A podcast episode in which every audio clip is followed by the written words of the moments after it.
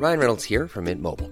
With the price of just about everything going up during inflation, we thought we'd bring our prices down.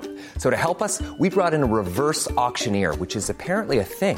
Mint Mobile unlimited premium wireless. Ready to get 30, 30, bit to get 30, bit to get 20, 20, 20, bit to get 20, 20, bit to get 15, 15, 15, 15 just 15 bucks a month. So, Give it a try at mintmobile.com slash switch. $45 upfront for three months plus taxes and fees. Promo for new customers for limited time. Unlimited more than 40 gigabytes per month. Slows. Full terms at mintmobile.com. Ahora al aire. A la una, con Salvador García Soto. Un encuentro del diario que piensa joven con el análisis y la crítica. A la una, con Salvador García Soto.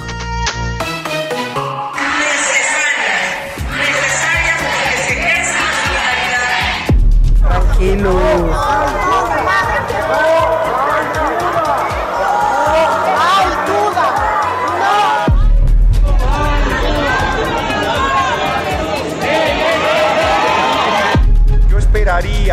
que la diputada Zavala se recuse de participar en la discusión. sobre el riesgo de los juegos electrónicos, del Nintendo, todo esto que resulta muy violento. del fallecimiento de la esposa del ingeniero Cuauhtémoc Cárdenas, Celeste Batalla.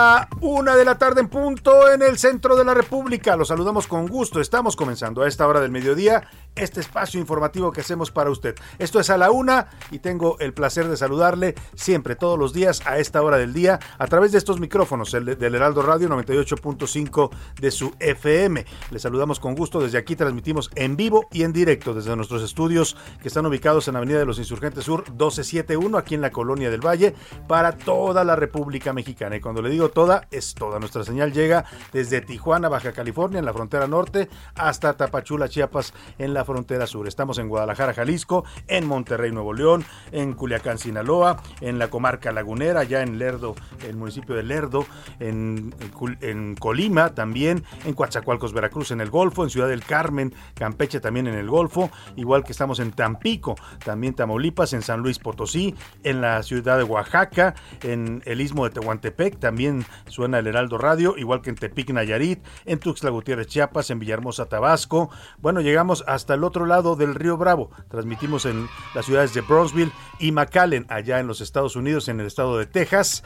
Y también desde ahí, pues nuestra señal llega a las dos ciudades fronterizas mexicanas que corresponden a estas dos ciudades norteamericanas, que son Matamoros y Reynosa. Saludamos con gusto a toda la gente que nos sintoniza en la República Mexicana en este miércoles, miércoles 20 de octubre. Vamos ya a la recta final del mes de octubre y hoy, hoy esté muy pendiente por la noche y si puede grabar, grabe o tomar fotos o simplemente disfrutarla. Hoy se va a producir un fenómeno que le llaman la luna roja o la luna del cazador. Es la luna llena del mes de octubre, ya sabe que dice el dicho y lo dice por eh, una razón. Las lunas de las lunas, la de octubre es la más bella y hoy vamos a tener la luna llena del mes de octubre que se va a ver esplendorosa en todo el planeta, por supuesto aquí también en nuestro país. Así es que si usted es lunático, de los que les gusta la luna, no de los que están medio loquitos, antes había esa teoría, ¿no? De que la gente que sentía atracción por la luna estaba un poco zafadita, ¿no? La realidad es que la luna es, es una pues es un astro que ha inspirado al ser humano desde, desde los tiempos más remotos, ¿no? Provoca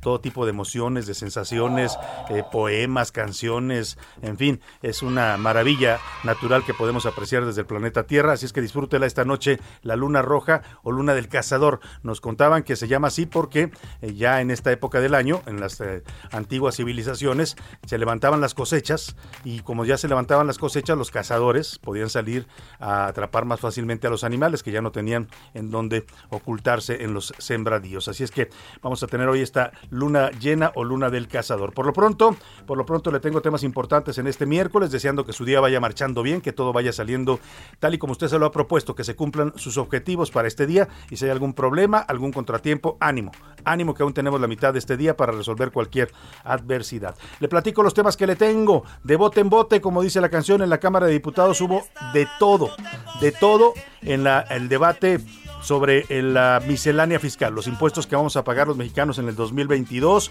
golpes, empujones, ofensas y bueno, todo esto en medio del debate para los eh, temas que ya le he venido platicando, que es la implementación del registro federal de contribuyentes obligatorio para los jóvenes que cumplan 18 años, la limitación a, a los deducibles de donativos, en fin, temas que vamos a estarle comentando. Ya terminó finalmente la sesión de madrugada, se aprobó ya en lo general y, en lo particular esta miscelánea fiscal, así es que le vamos a estar dando todos los detalles. Bueno, de hecho no terminó, terminó la, sesión tarde ya, eh, porque hubo golpes, pero se suspendió y mandaron a un receso. Así es que vamos a ir a San Lázaro para ver cómo está el ambiente. Hoy lo van a continuar. Qué tema tan complicado de verdad. ¿eh? Había dicho Morena que estaba dispuesto a negociar algunos temas, pero al final, pues hay grupos radicales también que dicen, no, no tenemos por qué negociar, ya saben, ¿no? Esta soberbia de las mayorías que dicen, nosotros somos la mayoría y no tenemos por qué negociar con la oposición. Hubo hasta un empujón. Hay un video que le voy a compartir ahora en arroba ese García Soto para que lo vea. Porque mire, una cosa es el debate intenso, una cosa es que se digan, eh, tú eres tal por cual, tú eres un desgraciado, tú eres tal, tú eres un conservador, tú eres un chairo, tú eres un fifí, como se quieran decir, ¿no? El debate parlamentario es necesario, es positivo incluso en las democracias, pero ya cuando llegan a los golpes, a los empujones, como ocurrió en la tribuna de la Cámara de Diputados, la máxima tribuna parlamentaria del país, pues el tema es delicado. Un morenista tacleó literalmente a, un diputado del PAN que estaba hablando, se llama Manuel Alejandro Robles Gómez, el diputado que mientras un panista estaba ah, en la tribuna hablando, haciendo uso de su derecho a la palabra, pues este diputado morenista Manuel Robles Gómez llegó y lo tacleó, literalmente lo sacó por la fuerza. Bueno, eso ya es pasar a otros temas. Ya vamos a hacer la crónica de lo que ocurrió ayer de noche y de madrugada en, el Palacio Legislativo de San Lázaro. Y hoy es el día de, hoy se define el futuro de la secretaria de Desarrollo Social, Rosario Robles. A las 5 de la tarde está programada la audiencia judicial en la que se decidirá si continúa o no en la cárcel. El juez va a determinar si le otorga la prisión domiciliaria a la que siempre tuvo derecho la señora eh, Rosario Robles a continuar su proceso en libertad por el tipo de delito que le habían imputado. Y vamos también a platicar sobre los culpables. El presidente López Obrador se lanza de nuevo, no es la primera vez que lo hace, pero retoma este, pues el presidente tiene un tema con los videojuegos, constantemente los culpa de la violencia de los jóvenes, de la apatía de los jóvenes, de la abulia. Eh, se quejó, por ejemplo, cuando estábamos en la pandemia de que su hijo se pasaba jugando Nintendo sentado y que ni siquiera lo pelaba cuando llegaba, ni siquiera le saludaba, lo cual es cierto, ¿eh? los niños se abstraen con este tipo de videojuegos, sí, sí hay algunos efectos, pero esto de culpar a los videojuegos de la violencia que pasa en el país. Ay, presidente, la violencia la genera el Mencho, la generan los hijos del Chapo, la genera eh, pues todos esos narcotraficantes que usted conoce muy bien y a los que les manda abrazos y no balazos. Esa violencia debiera preocuparle, presidente, no la violencia de los videojuegos. Vamos a hablar de este tema, por supuesto. Y frente a frente, como dicen, se intensifica el debate de la reforma eléctrica. Empresarios y el director de la Comisión Federal de Electricidad, Manuel Barlet, chocan con declaraciones. Hubo un comunicado del Consejo Coordinador Empresarial cuestionando el contenido de esta reforma y las declaraciones de Barlet, que habló de cancelar contratos y de no dar indemnizaciones a, la iniciativa privada. Y bueno, la, la Comisión, el Consejo Coordinador Empresarial le contesta a Barlet y Barlet ahora les, les revira la respuesta. Ya le voy a platicar de este debate. También vamos a conversar en este espacio con el auditor superior de la Federación, David Colmenares. ¿Cómo están los gastos y las deudas de los estados de la República ahora que se está cerrando ya el análisis de la cuenta pública del año pasado y también que se están revisando pues cómo andan las finanzas de los estados? Acuérdense que ya la Auditoría Superior de la Federación también puede fiscalizar los recursos federales que se utilizan en los estados de la República. En los deportes, nadie tumba la América, otro triunfo más para las Águilas. Cruz Azul empató y hoy es el turno de los Pumas y de las Chivas. Además tuve que pues eh, tuve que vestirme de hombre para jugar al fútbol. Nos va a contar Oscar Mota esta historia. No es mi caso, pero bueno, sí es el caso que nos va a platicar de una joven que tuvo que para hacerse pasar por hombre para poder jugar al fútbol. La Federación Mexicana presentó también la historia de Manuel Domínguez, es este joven que, pues, eh, tú, Maribel Domínguez, Maribel Domínguez, que tuvo que, pues, hacerse pasar por hombre. Nos va a contar Oscar Mota y la Federación está utilizando este caso como una bandera en contra de la discriminación hacia las mujeres. Vamos a la pregunta del día para que usted, como siempre lo hace y nos da mucho gusto que lo haga, participe con nosotros y nos dé sus opiniones, comentarios para debatir juntos los temas de la agenda nacional. Esta es la opinión de hoy. Y hoy en la pregunta del día le tengo dos temas, dos temas para comentar, para debatir. Ya sabe que aquí se aceptan todo tipo de opiniones, siempre y cuando sean respetuosas. No, no, pues no estamos a favor ni fomentamos el, el diálogo eh, violento, sino el diálogo civilizado, ¿no? Usted puede diferir y puede decirme, yo no me gusta lo que estás diciendo, estás mal, estás equivocado. Yo puedo pensar lo mismo que lo que usted dice, pero no lo decimos respetuosamente. La primera pregunta y el primer tema que le pongo sobre la mesa en este miércoles, en el debate de la reforma eléctrica sobre si debemos tener un modelo donde solo la Comisión Federal de Electricidad nos venda energía a los mexicanos o si se debe continuar con el mercado mixto que tenemos ya actualmente en donde la Comisión y los privados generan energía y se pueden autoabastecer si, si así lo deciden. Usted ¿Qué prefiere en este debate? Le doy tres opciones. Que vuelva el monopolio de la Comisión Federal de Electricidad, como ocurría antes, que siga el mercado mixto, donde una empresa o familia puede autogenerar su electricidad con fuentes incluso renovables, o tres, me da exactamente igual, lo que quiero es electricidad barata y limpia. La segunda pregunta, el segundo tema que le pongo sobre la mesa, a partir de casos de suicidio que se han registrado en el mundo entre jóvenes y adolescentes, en México también ya ocurrió esto por un reto, es un reto viral llamado Blackout, no tiene que ver con los videojuegos, pero el presidente, pues alguien le dijo mal o él lo entendió mal, ya se presentaron dos casos que hoy le voy a informar de dos jovencitas que se suicidaron en Oaxaca, siguiendo este reto viral, el Blackout. El presidente lo confundió con el tema de los videojuegos y hoy retoma sus ataques a los videojuegos y los culpa de causar la violencia y dañar a niños y jóvenes en este país. ¿Usted qué piensa de este tema de los videojuegos y de la posición del presidente? Le doy tres opciones para que me responda. AMLO tiene razón.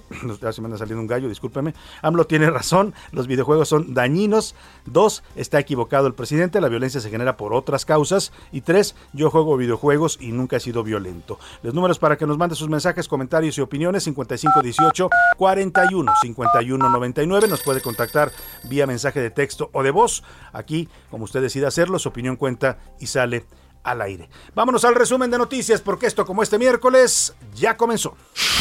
Viuda Negra. La Fiscalía de Nuevo León detuvo a una mujer que contactaba a hombres a través de aplicaciones de encuentros para luego drogarlos y robarles sus pertenencias. Castigo. El gobierno de Tlaxcala publicó en la Gaceta Oficial del Estado las sanciones que van de 2 a 4 años a quien promueva o aplique las llamadas terapias de conversión sexual. Presión. Un grupo de legisladores que representan a Texas en el Capitolio dirigieron una carta al embajador de Estados Unidos en México, Ken Salazar, para pedirle que interceda a favor de las empresas del Estado en el país. Gran cifra. La Secretaría de Turismo informó que la edición 45 del Tianguis Turístico está próxima a registrar el nivel de participación de 2019 con un total de 1.252 compradores inscritos. Nueva visita. El expresidente de Bolivia, Evo Morales, vendrá a nuestro país para participar en un seminario organizado por el Partido del Trabajo.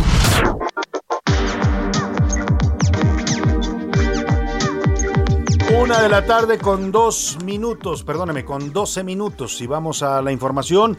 Mire, el debate sobre la reforma eléctrica que ha propuesto el presidente López Obrador al Congreso, la reforma constitucional en materia eléctrica, pues está intensificando. Todavía no empieza el proceso legislativo, el proceso parlamentario donde se va a discutir esta iniciativa del presidente López Obrador, pero afuera, afuera el debate es intenso. El eh, Consejo Coordinador Empresarial eh, que agrupa algunas de las empresas más importantes del país, emitió ayer un comunicado donde pues cuestiona las recientes declaraciones del señor Manuel Barlet, director de la Comisión Federal de Electricidad.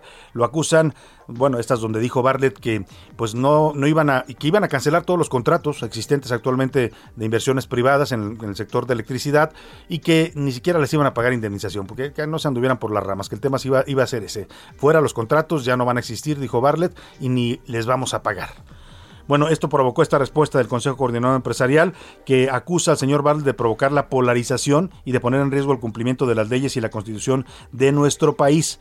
Eh, este comunicado de los empresarios mereció ya una respuesta también del señor Manuel Barlet. Le contesta al Consejo Coordinador Empresarial pues que él no está polarizando, según dice Manuel Barlet, que tampoco está manipulando a la ciudadanía con un falso nacionalismo y que tampoco está poniendo en riesgo el cumplimiento de las leyes Dice el señor Bartlett que por qué los empresarios no contestaron a un señalamiento que también hizo en esta conferencia de prensa, donde acusó a las sociedades de autoabasto, es decir, las empresas que generan su propia energía, pues de estar causando un daño patrimonial al Estado mexicano y a la Comisión Federal de Electricidad porque no le pagan pues el uso de su red.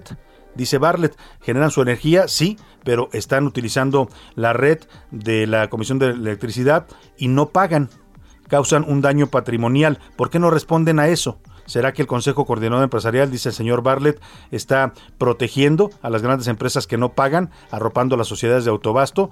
Esto no es provocación, es una explicación detallada, dice el señor Bartlett. Sobre la afirmación del Consejo, dice en su comunicado de la Comisión Federal de Electricidad, de que se manipula la ciudadanía, dice que la división de la sociedad a la que se refieren se debe a que las empresas más grandes y poderosas de este país no pagan, mientras que el resto de empresarios, las clases medias y la población sí tiene que pagar. No es una polarización, dice Bartlett, no se está manipulando a ningún sector social, simplemente se les explica el atraco, que consiste en un sistema eléctrico del que se beneficia un sistema oligárquico. Es el, la respuesta de Bartlett al Consejo Coordinador Empresarial. Se refiere el, señor Bartlett a uno de los argumentos que están utilizando mucho para defender esta propuesta de López Obrador, que es la autogeneración. La ley actual, la reforma que eléctrica que hizo Peña Nieto, permite que grandes empresas generen su propia energía a través de energía solar, eólica, como ellos decidan. Tiene que ser, eso sí, fuentes eh, renovables, fuentes limpias de energía. Y estas empresas como Bimbo, como Oxo, como varias de ellas, que son las a las que acusa el presidente de que pagan muy poco de luz, pues se refieren a esto. La ley les da la posibilidad de generar su propia energía.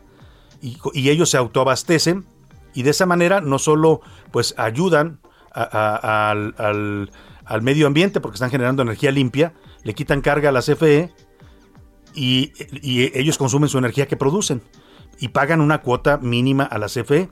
A eso se refiere Bartlett y el presidente cuando dicen que no pagan. No, claro que pagan. Ellos invierten para generar su electricidad. Es el mismo esquema que se utiliza como familia. Si usted tiene paneles solares, me va a entender lo que le estoy diciendo porque usted genere su propia energía con paneles solares de manera limpia, está ayudando al país, porque además México tiene compromisos para disminuir su emisión de gases de dióxido de carbono a la atmósfera en el cambio climático, compromisos internacionales firmados por nuestro gobierno está ayudando al, cambio climático, está generando su propia energía y también usted está ahorrando porque paga menos, a la CFE le paga una tarifa simbólica porque usted genera su energía, usted invierte en paneles solares. Es lo mismo que hacen las empresas y ahora están usando ese argumento para decir que no pagan y que se están robando la energía, cuando es energía que ellos generan porque así se los permite la ley. No están incurriendo en ninguna ilegalidad hay abuso de esa figura, puede ser que haya abuso. Quienes hayan abusado y se hayan pasado de listos de esa figura legal, pues que los castiguen. Pero no por eso vamos a volver a las épocas en las que teníamos a la CFE como la única abastecedora de energía y generadora y que además nos trataba de la patada.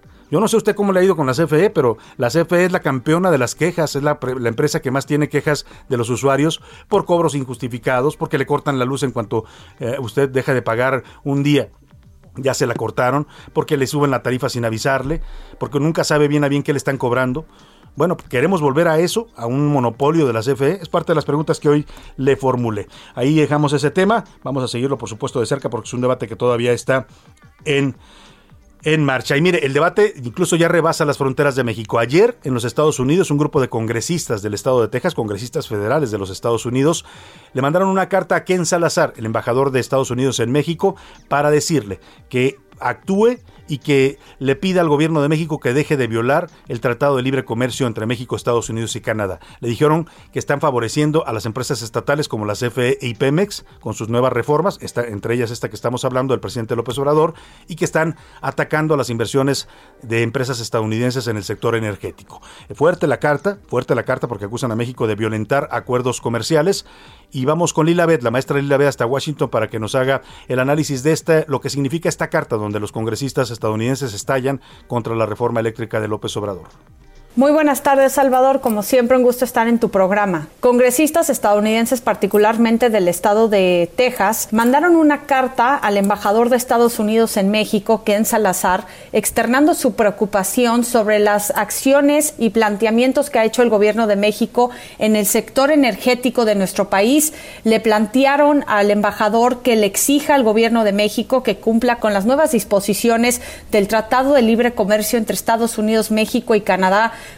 conocido como el TEMEC, y que garantice que las empresas del sector energético estadounidense puedan exportar bienes de una manera justa y que se pueda impulsar la inversión privada de Estados Unidos en nuestro país. Particularmente mencionan la ley de hidrocarburos que ha pues frenado, al igual que revocado los permisos a empresas estadounidenses que han invertido en el sector energético en México y también mencionan la ley, la reforma a la ley de la industria eléctrica, la cual pues favorece a empresas estatales como la CFE y frena la competencia de las empresas estadounidenses en el sector energético de nuestro país. Esto es un fuerte roce en la relación bilateral debido a que las empresas estadounidenses tienen contratos con el Estado mexicano desde que el entonces gobierno de Enrique Peña Nieto abrió el sector energético de México a inversiones extranjeras y esto puede causar pues una variedad de problemas entre ellos el que estas empresas puedan iniciar un arbitraje internacional en contra de México, lo cual le podría costar al Estado mexicano miles de millones de dólares. Y aunque nos enfocamos normalmente en la relación bilateral en cuanto a la relación que tiene Palacio Nacional con la Casa Blanca, estamos viendo también cómo tienen mucha influencia e injerencia la empresa privada al igual que el Congreso de Estados Unidos en la relación con México. Y esto puede afectar mucho pues la certidumbre de los inversionistas extranjeros en nuestro país. Y vemos un pues un fuerte rechazo por parte de la industria privada estadounidense de lo que está ocurriendo actualmente con las medidas y las propuestas que ha enviado el presidente López Obrador al Congreso de la Unión sobre el sector energético. Muy buenas tardes, Salvador. Siempre un gusto estar en tu programa. Saludos desde Washington. Muchas gracias, maestra Lila B. El gusto siempre es nuestro de tener tu opinión sobre estos temas desde la capital de los Estados Unidos. Gracias a la maestra Lila B, internacionalista. Y ahora vamos rápidamente, mire, de lo que decía Lila B rápidamente, de esta pues advertencia que hacen los congresistas estadounidenses de que, de que se podrían afectar inversiones estadounidenses que están protegidas por el TEMEC, por el Tratado de Libre Comercio, hay un cálculo, un análisis que hizo ya Citibanamex, este banco estadounidense. Ellos calculan que si se la reforma tal y como está pasa, las, afectaciones, si se llegan a cancelar contratos, como ya lo advirtió el señor Bartlett, podrían haber demandas entre, por un rango de entre 20 mil y 120 mil millones de dólares. El promedio de ese rango, que es muy amplio, serían 85 mil millones de dólares lo que nos podría costar. Es el 6.6% del PIB. ¿Quién va a pagar ese dinero? Pues los mexicanos. Por eso la empresa tienen que ser muy cuidadosos en la discusión de esta reforma en el Congreso. Vamos rápidamente con Diana Martínez porque hoy se define si Rosario Robles sigue en prisión, donde ya lleva más de dos años de manera injustificada o si sale de la cárcel y sigue su proceso en libertad. Cuéntanos, Diana Martínez, muy buena tarde.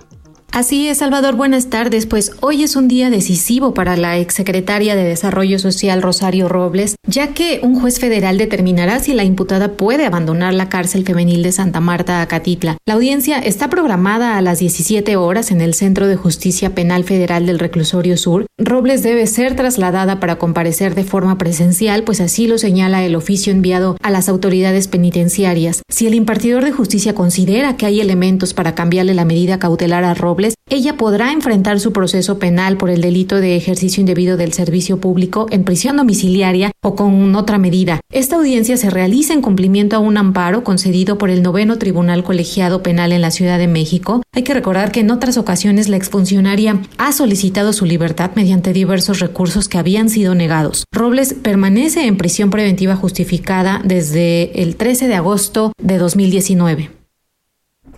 Bueno, pues ahí está. Muchas gracias, Diana. Hoy sabremos por la tarde lo que decida el juez, en este caso de Rosario Robles, si sigue en prisión donde la metieron porque dijeron que tenía una licencia de manejo falsa, lo cual después se probó que era una mentira, o si sigue su proceso desde su casa, desde el arraigo domiciliario, que era lo que correspondía legalmente y constitucionalmente al delito que le imputaron de omisión en el caso de la estafa maestra. Ojo, no la van a declarar inocente o culpable todavía. ¿eh? La señora seguirá bajo proceso y seguirá siendo investigada por esta omisión grave en un caso de fraude al Estado mexicano, pero pues no debería estar en la cárcel según dice la Constitución. Vamos rápidamente a otro tema. La secretaria de Seguridad y Protección Ciudadana, Rosa Isela Rodríguez, informó que el homicidio doloso ha bajado 3.4% en los primeros nueve meses del año. Son las cifras oficiales, ¿eh?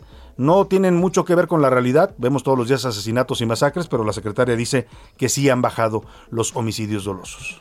En feminicidio habrá que ver cómo bajó en septiembre el 63% en comparación con el mes anterior que tuvimos un repunte. El mes de septiembre con menos feminicidios en lo que va de este gobierno pues son las dos realidades, ¿no? Las cifras oficiales y las, la realidad que percibimos y padecemos los mexicanos en materia de seguridad. Me voy a ir a la pausa. Vamos a regresar rápidamente con usted con más información importante. Le vamos a contar cómo está este debate tan, tan intenso. Bueno, se llegaron incluso ya a los golpes en la Cámara de Diputados, a empujones, no golpes, pero sí empujones. Lo voy a dejar con música. Seguimos con música celebrando la alimentación saludable. Y estos son los Sputniks. Allá por 1965 cantaban Pan con mermelada. Ya regreso.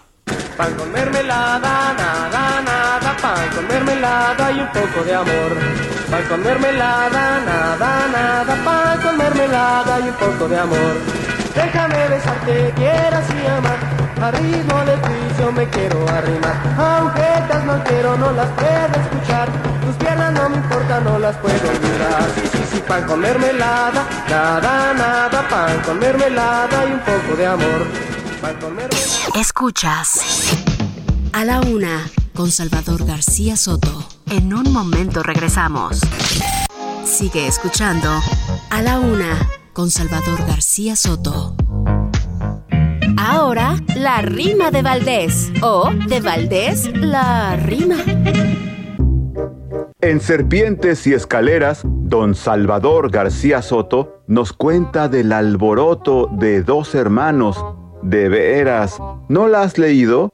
¿Qué esperas? Nos habla de los Monreal, quienes ya de aquí para el Real, o sea que para el 24, estarán en este teatro epicentro nacional. Ricardo allá en el Senado, la columna nos explica como que ya no se ubica porque ya se ha separado del preciso. ¡Qué pesado! Y por su parte David busca ser un adalid flamante gobernador, recibió con estupor su estado peor que el COVID, que por el narco hace muecas, me refiero a Zacatecas, que la pasen ya más leve, porque en su milpa les llueve, hay monreales, no me checa. Y si usted quiere entender, pues no deje de leer la columna de Don Chava, siempre el dato que buscaba, periodismo que hay que ver.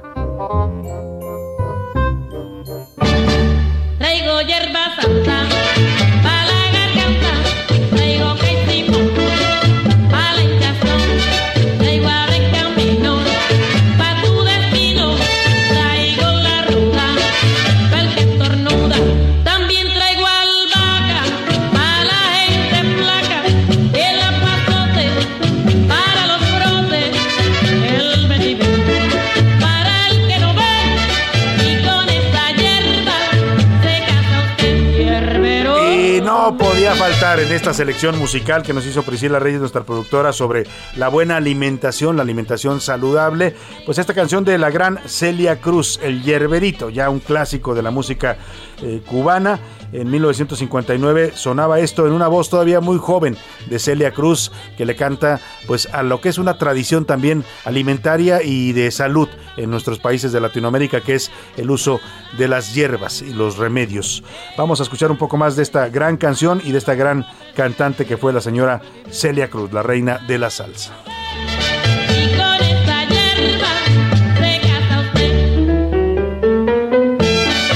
A la una, con Salvador García Soto.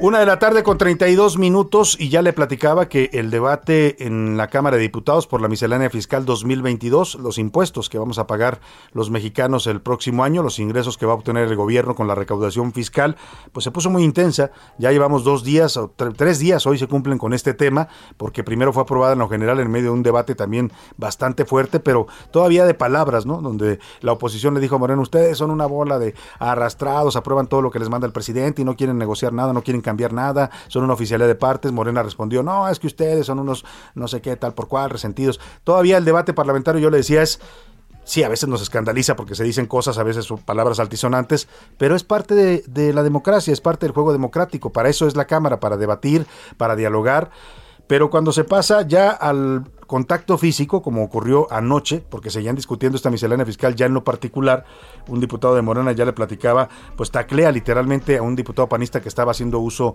de la tribuna, pues ahí ya el tema pues toma otro otro otro cariz. Eh, eh, fue tan fuerte el, momento que se suspendió la sesión, se va a reanudar eh, hoy y vamos con Elia Castillo, allá al Palacio Legislativo de San Lázaro, para que nos cuente todo lo que ha ocurrido en estas últimas horas en el debate de esta polémica miscelánea fiscal 2022. ¿Cómo estás, Elia? Te saludo con gusto. Muy buena tarde.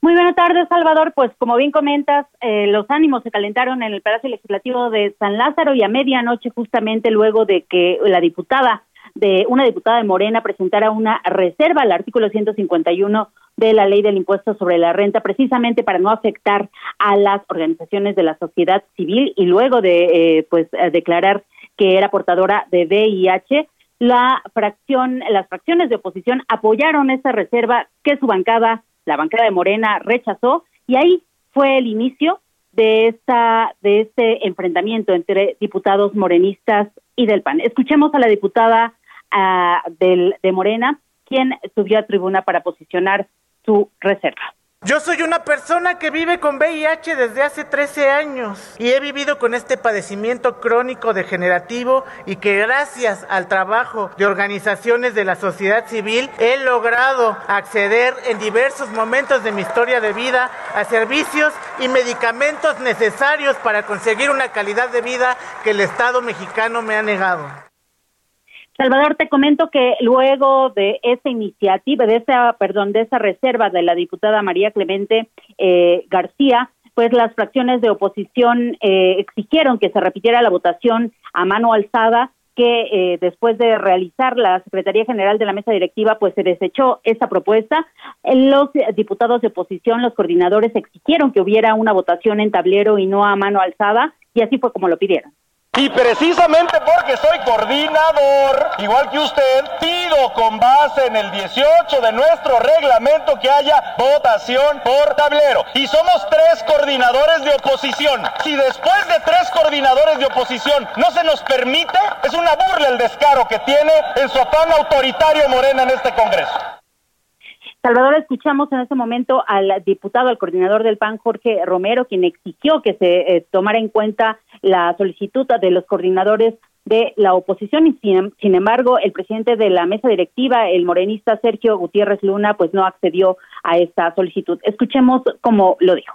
Sería ilógico abrir el tablero cuando ante la evidencia de lo que perciba la Secretaría no lo es. Por lo tanto, se mantiene la decisión que ha cantado la presidencia y se continuará con la sesión.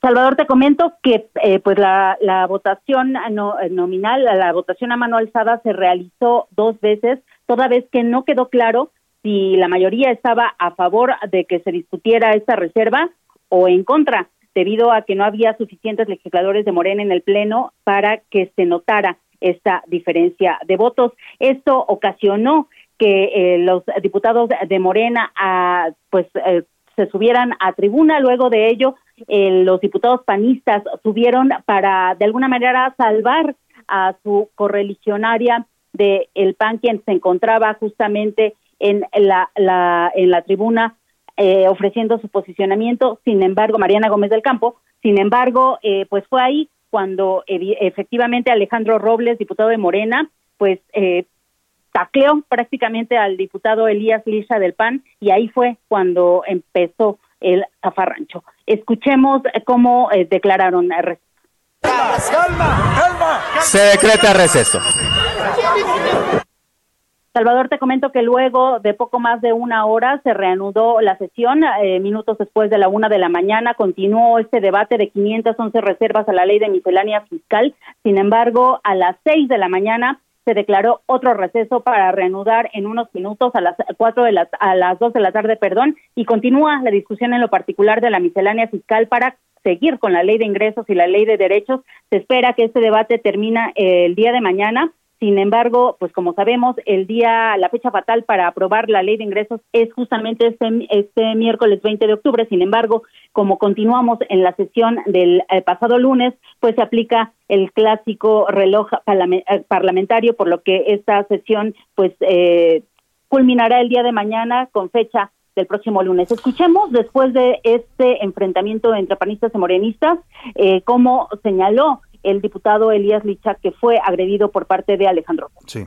Lo cierto es que cuando acudo a la tribuna, entre gritos, entre situaciones desafortunadas, insistiendo en que me permitieran tener acceso a la diputada para retirarnos, fui cobardemente agredido por la espalda. No les tengo que describir ese bochornoso hecho. Lo que se ve no se juzga, está en videos. Y el diputado Porro, que cometió este tipo de agresión, no merece ni un instante de mi atención. El Salvador, diputado, te comento diputado que Porro la- le llama, le llama a este diputado de Morena, Elia. Así es, así es. Te comento que luego de esto las diputadas de Morena, eh, de Morena eh, y del PT, del PT Margarita García, pues aseguraron y adelantaron que presentarán una denuncia penal en contra del diputado Elías Lisha y de Jorge Espadas, ambos panistas, ya que acusaron, fueron agredidas directamente por ellos y acusaron violencia de género. Sin embargo, Salvador, eh, pues los videos muestran otra cosa. Escuchamos cómo am- amagaron las legisladoras de Morena y del PT con ah, presentar esta denuncia. Por eso desde esta tribuna, mi bancada del Partido del Trabajo, la bancada de, Morena, que hoy están aquí las mujeres solidarias a esos actos de violencia política, de violencia de género, vamos a interponer una denuncia penal, una denuncia ante todas las instancias para que estos señores, por agresión, para que estos señores nunca más lo hagan aquí en tribuna porque los diputados y las diputadas somos inviolables. Salvador, te comento que pues los diputados del PAN aseguraron que Alejandro Robles tenía aliento alcohólico al momento de estas agresiones en plena tribuna del, de la Cámara de Diputados. El legislador negó, negó que estuviera en estado inconveniente eh, y pues la Morena asegura que fueron los panistas quienes, quienes iniciaron esa trifulca y que fueron ellos los que atacaron a las diputadas de Morena y del Partido del Trabajo. Insisto, los videos muestran otra cosa, Salvador. Esta, este es el reporte que te tengo al momento y a la espera de que inicie a las dos de la tarde nuevamente esta sesión, que se reanude para que concluya por fin la votación en lo particular de eh, la miscelánea fiscal, que te comento que al momento tiene eh, escasas tres eh, modificaciones a, eh, de las que de las 511 que se han presentado, se espera que pueda haber algún tipo de eh, modificación a la inscripción de los jóvenes mayores de, de 18 años al eh, registro federal de eh, contribuyentes y también justamente al tema de las donatarias que limita o topa eh, la, la deducción de estas aportaciones a organizaciones de la sociedad. Sí. Pues vamos a estar muy pendientes contigo, Elia Castillo, de esta reanudación. Ya lo decías tú, la magia del reloj parlamentario que congela el tiempo y van a poder continuar pues para estar en, en tiempo de aprobar finalmente estos, estos, eh, estas iniciativas de la miscelánea fiscal. Bueno, pues ahí está el debate sobre quién inició la bronca. Lo cierto es que pues pasaron de las palabras a los empujones y eso ya toma, yo decía, otro, otro nivel y otra interpretación. Te agradezco la crónica, espléndida crónica, Elia Castillo, y tu cobertura pues con todo y desmadrugadas y desmañanadas. Te mando un saludo y gracias, Elia. Muy buena tarde, Muy Salvador. buena tarde Elia Castillo, nuestra reportera en el Palacio Legislativo de San Lázaro. Oiga, y vamos rápidamente, mira, hablando de impuestos, acá en el Senado también están tratando de poner nuevos impuestos. Quieren hacer un impuesto para que los pepenadores se registren y salgan de la informalidad fiscal. Sí, los pepenadores los que recogen basura. Me llama la atención porque usted sabe cómo trabajan, en qué condiciones esas personas, totalmente insalubres, exponen su vida porque manejan, sobre todo en estos tiempos de pandemia, materiales tóxicos contaminados, agujas, cubrebocas, y les quieren cobrar impuesto. O sea, el gobierno no se preocupa por darles primero condiciones dignas para su trabajo, ¿no? Eh, obligar a las empresas que los contratan, porque esto es una industria y un negocio, ¿eh? la basura genera mucho, mucho dinero. Ya hemos visto cómo se han construido fortunas, ¿se acuerda del rey de la basura, el padre de Cuauhtémoc Gutiérrez, este eh, diputado también... mm, no le quiero decir como le decían algunos, pero era hijo del rey de la basura, que crearon un emporio pues, manejando hordas de pepenadores. Y ahora les quieren cobrar impuesto en el Senado a los pepenadores. Primero deberán darles pues seguridad social, mm, condiciones de trabajo dignas y después cobrarles impuestos, creo yo. Pero, ¿qué dicen los senadores? Misael Zavala, cuéntanos de esta propuesta ahí en el Senado. Buenas tardes. Buenos días, Salvador. Te saludo, saludo también al auditorio. Pues el Senado dio un paso para que los grupos informales de personas acopiadoras de basura, conocidos como pepenadores, deban registrarse en un régimen fiscal preferente que les permita salir de la informalidad fiscal y pagarán 1.5% de impuestos quienes tengan 3 millones de pesos de ingresos anuales. El dictamen de la Ley General de Economía Circular, avalado en comisiones del Senado, precisa que en su artículo 12, fracción quinta, la Federación establecerá los instrumentos fiscales o económicos necesarios para registrar a los grupos informales de personas acopiadoras dentro de un régimen fiscal preferente que les permita salir de la informalidad fiscal, comercializar sus productos con personas físicas o morales cuya actividad esté relacionada con las materias primas secundarias y que les brinde oportunidades para acceder a los programas instrumentados en el marco de la presente ley. Al respecto, la senadora panista Xochil Gálvez detalló que ese régimen preferente o régimen de confianza se establece para integrar a los grupos o colectivos de recolectores de basura con el objetivo de que tengan un régimen fiscal que les permita estar en la formalidad, porque en muchas ocasiones se les pagan sus residuos a dádivas porque no pueden emitir una factura. Hasta aquí la información, Salvador. Gracias, Misael Zavala, gracias por tu reporte. Pues vaya propuesta, eh, polémica, porque yo insisto, primero que les den condiciones dignas de, de trabajo y de vida Muchos pepenadores, estos a los que se refieren, ni siquiera tienen casa, viven ahí en los tiraderos de basura. Hemos visto reportajes de los niños que crecen ahí en medio de la basura con todas las condiciones de insalubridad y de riesgos que representa. Pero bueno, les quieren cobrar impuestos. Ya sabe, anda duro Lolita. Dicen algunos que toda esta dureza que del SAT de que están pidiendo pues no menos deducciones en donaciones, que los jóvenes también se registren, que los pepenadores paguen, tiene que ver con una cosa, ya no hay recursos se acabaron los recursos públicos y mire, con un gobierno que está gastando tanto en repartir dinero a los sectores necesitados, que yo no cuestiono eso, pero pues a ver cuándo alcanza, ¿no? Si usted le va a dar dinero a todos los jóvenes que no trabajan ni estudian, si le va a dar dinero a todos los adultos mayores, además les quiere subir el presidente ya seis mil pesos, si le va a dar dinero a las madres solteras, si le va a dar dinero a las becas de preparatorios, pues el presupuesto no va a alcanzar y además súmele dos bocas, miles de millones de pesos, el tren Maya, ¿no? Entonces lo que dicen es ya se acabaron los recursos, ya se acabaron todos los fondos, se acabaron los fideicomisos y ahora pues a ver de dónde sacan y de dónde, pues vamos a hincarles el diente a los contribuyentes, sobre todo a los cautivos, ¿no? A los que tenemos ahí como pagando impuestos. Bueno, ahí está este tema. Vamos a otro asunto importante. A la una, con Salvador García Soto. Y vamos a platicar cómo andan los estados de la República, las entidades federativas, sobre todo en este cambio de gobierno. Estamos teniendo ya transiciones de gobierno en varias entidades de la República. el año, este año, pues, perdón, en, el 2 de junio, ¿qué fue? 2 de julio, 2 de junio, 6 de junio pasado, se renovaron 15 gubernaturas, 15 estados, la mitad de los estados del país cambiaron gobierno. Y bueno, de estos, por lo menos 5 de los 15 estados que renovaron gubernatura recibieron una deuda tan alta que podría poner en problema o está poniendo en problemas ya porque hemos visto quejas de los nuevos gobernadores que están entrando, gobernadores y gobernadoras, pues que dicen me dejaron aquí un galimatías financiero, ¿no? No hay recursos, se acabaron el presupuesto, pero además me están dejando una enorme deuda. Por ejemplo, está Baja California, que por ahí el señor Bonilla en dos años aumentó la deuda, creció 35.9% su deuda. En Sonora, por ejemplo, la priista Claudio Pavlovich le heredó una deuda de 5.8% al morenista Alfonso Durazo, Nayarit 1.4%, Colima 0.2% y Nuevo León 1.8% de crecimiento de su deuda. Pero para hablar de esto, cómo andan las finanzas estatales y las deudas de los estados, hago contacto y le agradezco mucho que nos tome esta llamada con el auditor superior de la Federación, David Colmenares Páramo. ¿Cómo está, auditor? Qué gusto saludarlo. Buenas tardes.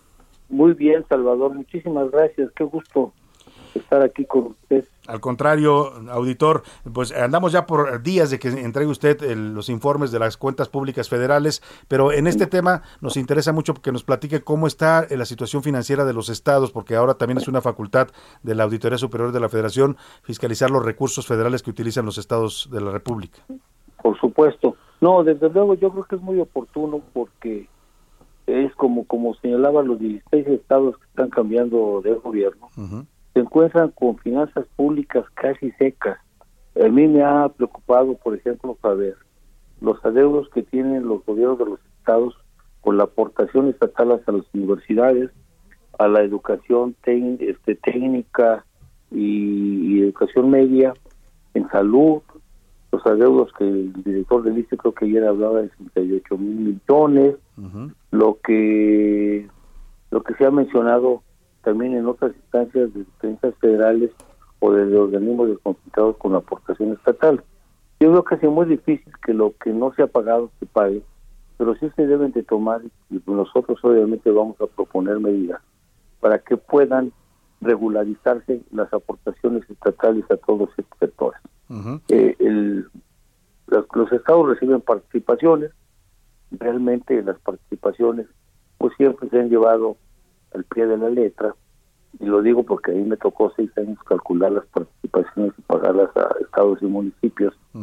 Lo que sí veíamos que, excepto la Ciudad de México, Nuevo León, quizás Chihuahua, Baja California, eh, y Estado de México algo también. La, la, la dinámica recaudatoria de los estados es muy débil. eh, y en el caso de los municipios, hay que reconocer que también por pereza fiscal, pero muchos también por su grado de pobreza. Claro. No le podemos exigir a los 417 municipios de esas costumbres de Oaxaca que recauden igual que lo que se le puede exigir a las a las capitales económicas y políticas de los estados. Yo creo que algo se va a tener que hacer porque sí, y existe la mala costumbre también en los municipios, que generalmente, yo fui secretario de Finanzas alguna vez, acudían a que se les ayudara para pagar sus aguinaldos, pero ahora los gobiernos de los estados tienen los mismos problemas. Pero aparte otros eh, tienen estados tan endeudados que el servicio de su deuda les lleva 4 o 5 mil millones de pesos, como fue el caso de, de Veracruz, así lo recibió el actual gobernador. Eh, entonces, pues, el, el, tema es que precisamente el trabajo de la auditoría que a través de la auditoría de desempeño hacer propuestas para lograr que se pueda superar este tema y en el lado de la auditoría eh, a estados y municipios de recursos federales eh, acabamos de crear una auditoría forense para llevar ya casos que pueden terminarse si se dé el caso en asuntos penales entonces, a ver, eh, ese va a ser un tema va a ser un tema interesante. ¿En qué casos podría derivar? El, eh, eh, ¿Hablamos de asuntos penales por por un endeudamiento mal realizado? No, no, no, por el endeudamiento, no. no, aunque sí revisamos a qué se, qué se gasta el endeudamiento. Ajá. Pero en municipios que han desviado recursos, por ejemplo, no puedo decir eh, en cuál porque estamos en el proceso claro. de, de confirmación. Este, fueron auditores nuestros y resulta que certificaron como construido con recursos este, frescos eh, un edificio. Pero resulta que el edificio tiene muchos años ya construido. Entonces, es un tema que estamos revisando con mucho cuidado porque debe de tener, terminar con denuncias tanto para el privado como para los auditores que hayan incurrido en esta falta. Y estamos así encontrando muchas otras cosas.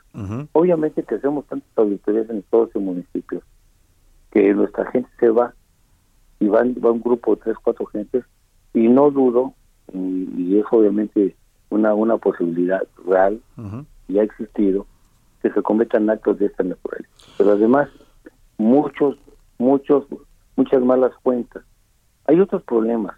En estados como Oaxaca, por ejemplo, eh, 417 municipios de son de, de costumbre. Y allá se, se acostumbra que las agencias municipales que es un cuarto orden de gobierno que no existe, que se exigen a los presidentes su parte en efectivo, con lo cual ya los hacen que estén violando la ley, porque los recursos transferidos, las aportaciones donde viene educación, salud, estaba seguridad, están ya dirigidos a un fin y ya y si dan dinero en efectivo a las agencias, pues van a caer en falta desde antes de iniciar los procedimientos. Entonces yo creo que para para librarle y aparte la otra parte, el ejercicio correcto del gasto. No me refiero a la austeridad, porque con sus recursos pueden hacer lo que el Congreso local les autorice, pero sí que deben de ser prudentes como cuando administramos nuestra casa. No gastamos más de lo que podemos que tenemos. recibir y nos endeudamos más allá de lo que podemos pagar. Claro. Ya en muchos casos la deuda de estados y municipios ha ido tan larga que ya no la vamos a pagar nuestros hijos, sino inclusive nuestros nietos a lo mejor tienen que enfrentar, resolver este problema en que estamos cayendo el día de hoy. Claro. Además, los estados tan endeudados cada vez van a ser menos sujetos de crédito para la banca. Pues sí, ese es un problema que ya después no pueden conseguir créditos y pues solventar algunas necesidades de la población. ¿Está usted por entregar ya esta segunda entrega de, de los reportes de auditoría ah, de las cuentas eh, federales? ¿Cuándo va a hacer esta entrega en la Cámara de Diputados? Va a ser la última semana de este mes. De este mes. Pues estaremos muy atentos. No porque... precisado todavía con la Comisión de Vigilancia del Día. Ya nos pondremos de acuerdo, pero sí tiene que ser antes del último viernes de octubre. Y este será uno de los capítulos interesantes, las revisiones a las cuentas eh, de los estados, a los gastos federales, ¿no? Que ahí nos metieron también desde 2015 la obligación de presentar tres informes, dos parciales y uno definitivo en febrero, cuando antes se entregaba un solo informe. Un solo. Y el tema es que nuestras de las auditorías las tenemos que cuidar, pero a veces la mala interpretación que se hace cuando hacemos una observación o una solicitud de aclaración luego mediáticamente se maneja como que ya es un desvío, cuando hay todavía un proceso, un mes tiene después de que se termina la auditoría, se presenta el informe para aclarar, y nosotros tenemos cuatro meses que se pueden extender para ver si la información que nos trajeron adicional claro. solventa o no solventa.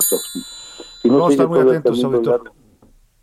Vamos a estar muy atentos a la presentación de este reporte y como dice usted a reportar pues eh, adecuadamente lo que se encontró y lo que todavía tendrán que aclarar algunas dependencias federales y gobiernos estatales que ahora también tienen que rendir cuentas sobre su ejercicio. Por supuesto, Salvador. Pues le agradezco, le mando un, ¿eh? abrazo igualmente auditor, gracias por tomarnos esta llamada. Por, por el tiempo. Que esté muy bien. Gracias al auditor superior de la Federación, David Colmenares Páramo. Vamos rápidamente a la pausa, se fue rápido la primera hora, esta canción se llama Brown Sugar y habla de eso, eso tan rico que es el azúcar. Eh, siempre con medida. Ya regresamos.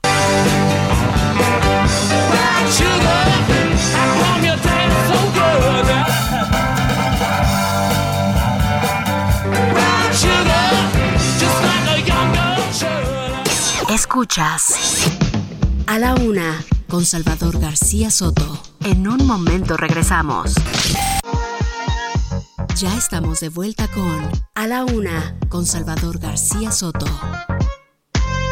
Ojalá que llueva café en el campo, que caiga un aguacero de yuca y del cielo una jarita de queso blanco y al sur una montaña de berro y miel. Oh, oh,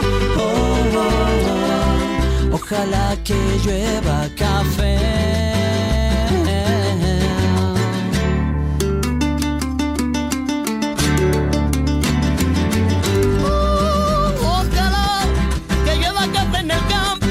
Son las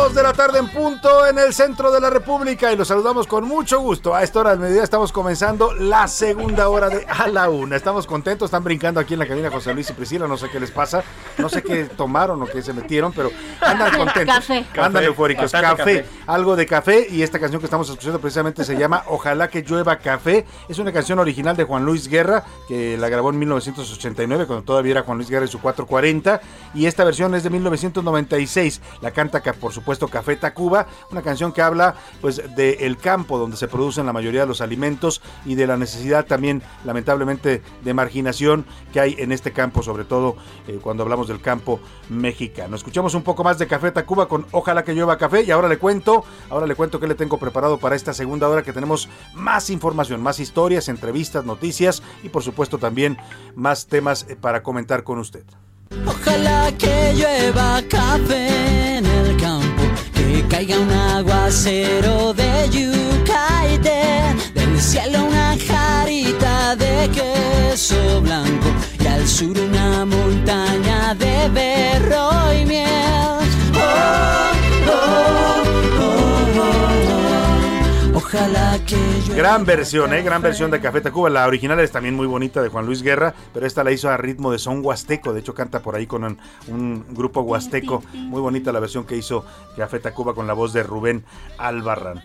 Y vámonos, vámonos rápidamente a los temas que le tengo preparados en esta segunda hora. Si usted recién nos está sintonizando, se acaba de sintonizar el 98.5 de su FM aquí en el Valle de México o cualquiera de nuestras frecuencias en la República Mexicana. Bienvenido. Esto es a la una. Yo soy Salvador García Soto. Los saludo con gusto en este miércoles, miércoles 20 de octubre. Si ya sigue con nosotros desde la una que arrancamos este espacio, gracias. Gracias por preferir esta opción informativa. Le decía que tenemos todavía muchos temas para compartir. Vamos a platicar, ah, por ejemplo, del gobernador de Nuevo León, Samuel García, que dijo que pudo haberse evitado el multihomicidio ocurrido en Juárez, en el que un hombre mató a su esposa hijas, madre y padrastro. El responsable ya está en un penal, este municipio, este, perdóneme, este eh, multihomicidio que ayer nos platicaba Daniela García, nuestro corresponsal allá en Monterrey. Lamentabilísimo, sin duda, esta historia en Juárez, Nuevo León. De eso habla el gobernador Samuel García. Dijo que pudo evitarse, pues sí, muchas cosas podrían evitarse en este país si se siguieran las políticas públicas necesarias.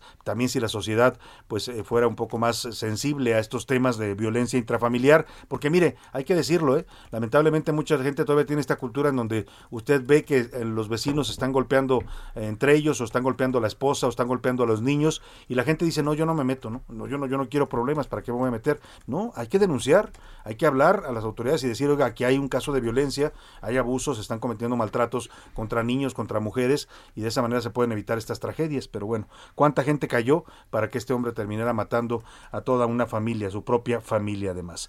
Por hacer un reto viral, otro tema que le voy a platicar, este también es preocupante, dos niñas en Oaxaca murieron por sumarse a este reto viral. Le llaman Blackout Challenge. Ahora le voy a platicar en qué consiste. Es el desafío del desmayo simulan un desmayo y lamentablemente estas dos jovencitas murieron. Ya hay varios casos de, de, fallecimientos por este reto en el mundo y ahora se suma México también a esto que pues son tendencias virales que los jóvenes se les hace fácil seguir, en muchos casos conllevan un riesgo para ellos y en este caso pues terminaron en la muerte de estas dos jovencitas. Le voy a contar la historia y también lo que dijo a partir de este caso el presidente López Obrador que lo relacionó, no sé si el presidente lo entendió mal o le informaron mal con el tema de los videojuegos, ¿no? Una cosa son los retos virales que se circulan en redes como TikTok, en Instagram, en, que le ponen a usted a hacer cosas ahí a veces absurdas, ridículas o a veces hasta peligrosas, y otra cosa son los videojuegos, pero vamos a hablar de este tema porque desató polémica el presidente con sus declaraciones contra los Nintendos y los videojuegos, dice el presidente. Siempre habla de Nintendo, además no sabe el presidente que está haciendo promoción a una marca, ¿no? Porque los videojuegos, pues no, no todos son de Nintendo. Pero bueno. Antes no dijo Atari. No, es como Deberían de poner gol cuando el presidente hace, menciona es, la marca. Es que es como el tío que no sabe otro nombre y siempre sí. dice, ya déjese Nintendo. No, tío, no, es, no, es, Nintendo, es PlayStation. Deja el Nintendo. Deja el Nintendo pues. En fin, vamos a platicar de esta polémica con también nuestro experto Emilio Saldaña Piso, que nos va a dar, nos va a dar su punto de vista sobre ambos temas. Eh, también la Secretaría de Seguridad Ciudadana aquí en la Ciudad de México presentó un decálogo para que los menores jueguen los videojuegos en línea de forma segura ante la ciberdelincuencia. Esto es importante si usted tiene menores de edad que utilizan los videojuegos. Bueno, le voy a decir en qué consiste este decálogo para que esté usted atento a que los niños no se pongan en riesgo, porque ahora ya no solo que jueguen ellos solos, sino que se conectan con personas de todo el mundo y también es, ahí corren un riesgo porque no saben con quién están dialogando y jugando, se hacen relaciones incluso de amistad y a veces son incluso gente eh, pues que está que pretende hacerle algún mal a los menores de edad, desde ya sabe usted, desde pederastas hasta secuestradores, etcétera lo que usted se imagine. Vamos a platicar de este decálogo. Por lo pronto es momento de escuchar sus opiniones y comentarios. Están aquí conmigo Priscila Reyes y José Luis Sánchez. Nos vamos directo a las dos preguntas que hoy formulamos, Priscila. ¿Qué dice nuestro público? lo tiene razón con el tema de los videojuegos, pero no dijo que son la causa, solo recomendó su moderación, lo están diciendo por acá. Buenas tardes, equipo de la UNA. Hay algunos videojuegos que sí incitan a la violencia, pero depende de los padres que sus hijos se hagan violentos por esa razón o por las caricaturas. O sea, violencia para consumir hay mucha, Salvador. Eh, depende de los claro, padres que se pon- administren al niño. Pon Netflix, Amazon o Lo cualquiera de las plataformas. canciones, encontrar. o cancio- lo que sea. El problema es no normalizarla y depende de los padres que a los niños no les llegue a cierta Exacto. edad, ¿no? Y mira, el tema de los videojuegos tiene razón. El presidente ha, ha insistido en este tema de tener mucho cuidado y que los padres estén atentos al uso de los videojuegos. Pero sí ha habido un par de veces en el que él señala que por eso los niños luego se vuelven violentos, que por eso los niños son obesos, etcétera. No necesitan jugar eh, videojuegos, con que vean la realidad del con país. que vean un noticiero, Eso es ¿no? suficiente. Que vean las balaceras que hay en México, las ejecuciones, Los ¿no? feminicidios, eso. los Pero más allá de eso, el tema de los videojuegos tiene razón en cuanto a que dice la recomendación del presidente es válida y es necesaria porque los videojuegos tienen tienen un mm, pa- eh, patrón- Clasificación, una- una una advertencia, una clasificación, ¿no? Ujú, o sea, ahí le dice para qué edad, eh, para qué Parental edades es el juego. Si usted permite que su hijo juegue juegos de adultos, pues ahí tenemos Claro, un problema. ¿no? Es como si claro. lo dejara ver películas Este, eróticas, o pornográficas. Sí, ¿no? claro, totalmente. Absolutamente. Buenas, ajá. Hay música además que está rondando en, en- en la radio, en la radio en específico, que habla del narcotráfico y Los enaltece narcocorridos, los eso, narcocorridos. le o sea, hace héroes a los narcos. Exactamente. Ahí está. Buenas tardes. Pues es que Manuelito no entiende nada en CFE. Eso redundará en multas millonarias. Por eso, atiradamente se nombra la, cua- la cuarta destrucción. Saludos desde Guadalajara, lo dice Isidro de Ramadero. En multas multimillonarias, ella le dije, City Banamex estima que serían 85 mil millones de dólares, 6.6% del Producto Interno Bruto de este país, lo que tendría que pagar el gobierno de México si cancelan los contratos y las inversiones en el sector eléctrico. Que hicimos la conversión Salvador cerca de un poquito más de un billón de pesos. Casi, no- casi el presupuesto Exactamente. de un año más o menos. Exactamente. ¿no? Exactamente. Bueno, son como 4 billones el presupuesto, pero una Pero cuarta parte una del cuarta presupuesto. parte del presupuesto. Buenas tardes, mi trío dinámico. Así nos Eso. dicen Salvador, Gracias, Priscila gracias. y José Luis. Creo que la Venga, reforma Tilín. eléctrica, creo que la reforma debe de ser mixta. Deben existir privadas, limpias y no solo la CFE. Y de acuerdo a los videojuegos, eh, ¿acaso Chapo, el Señor de los Cielos, Al Capone jugaban Yo videojuegos? creo que no, eso es lo que preguntaba yo hace rato. Todos los jóvenes que andan en el sicariato, que ya los vimos aquí cómo actúan en la Ciudad de México cuando ejecutaron a este re- empresario restaurantero, jovencitos de 17 años, pues no sé si esos jueguen videojuegos o no, pero sí agarran las armas y los el, narcotráfico los convierte en asesinos. Sí, de hecho, Saskia Niño Rivera, eh, eh, la directora de Inserta que platicamos con ella el pasado jueves, nunca mencionó los videojuegos como una de las causas No, por las nunca, cuales los no, jóvenes no, estaban en el están en el sicariato. Exactamente, nunca mencionó los videojuegos, sí mencionó a los familiares o también mencionó a que La son cap- cultura, que Sí, pasa la en la necesidad, familia, muchos casos, ¿no? Ay, pero bueno, saludos a Zapopan, lo dice Antonio Sayón, muchas gracias Antonio por tu mensaje. De la Benito Juárez, competencia en electricidad porque sale más cara la luz del gobierno y sucia que los particulares. Y dos, la violencia es por todos los mafiosos a los que el presidente cuida y cubre. Abrazos. Muchas gracias. Muchas Abrazos, no balazos. Buenas tardes con respecto a los videojuegos. En todo caso, pienso que los responsables de que den y juegan los niños son los padres al permitir juego con mucha violencia. Lo dice el señor Manuel.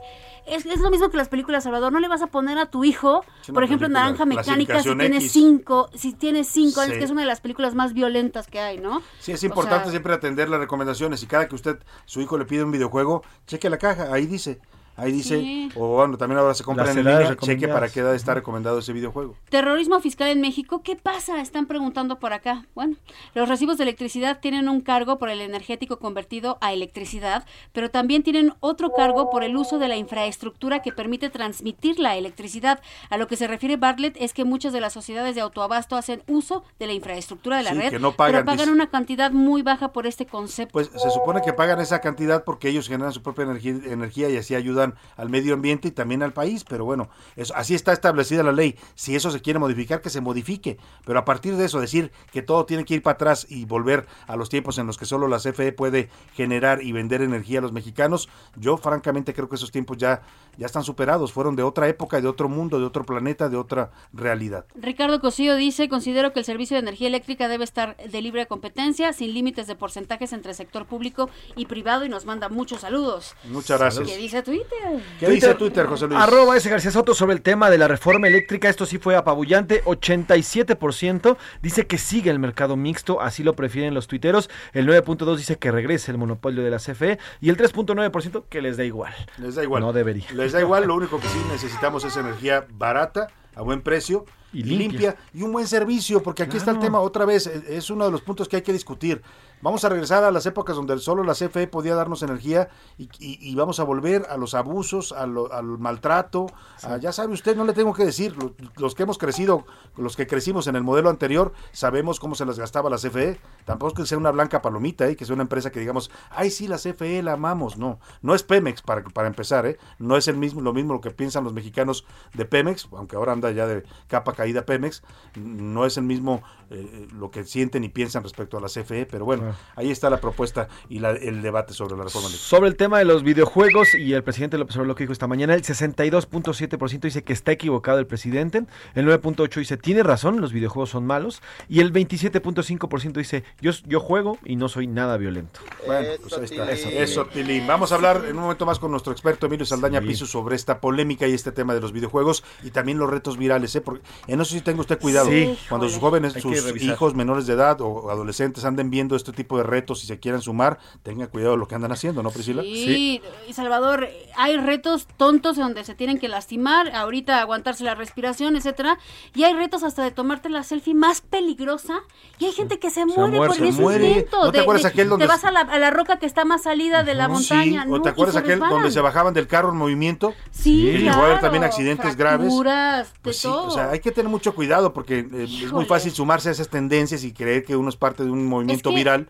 Te digo algo, el mundo está jugando a Jackass. No sé si usted se acuerda de este programa sí, de claro. MTV y, eh, donde hacían hacían cosas retos estúpidos. absurdas. Sí, sí. Pero ojo, esos que recomendaban no hacerlo en casa estaban con Protegidos. profesionales Sí, además- diseñados, Sí. con doctores, Cuidado, etcétera. pues, claro. Y No, usted y lo hace no. solo, pues, Pues sí, es ¿qué el caso de estas dos jovencitas en Oaxaca, ya le voy a platicar la historia. Por lo pronto, por lo pronto vámonos, si les parece, al cotorreo informativo de este miércoles.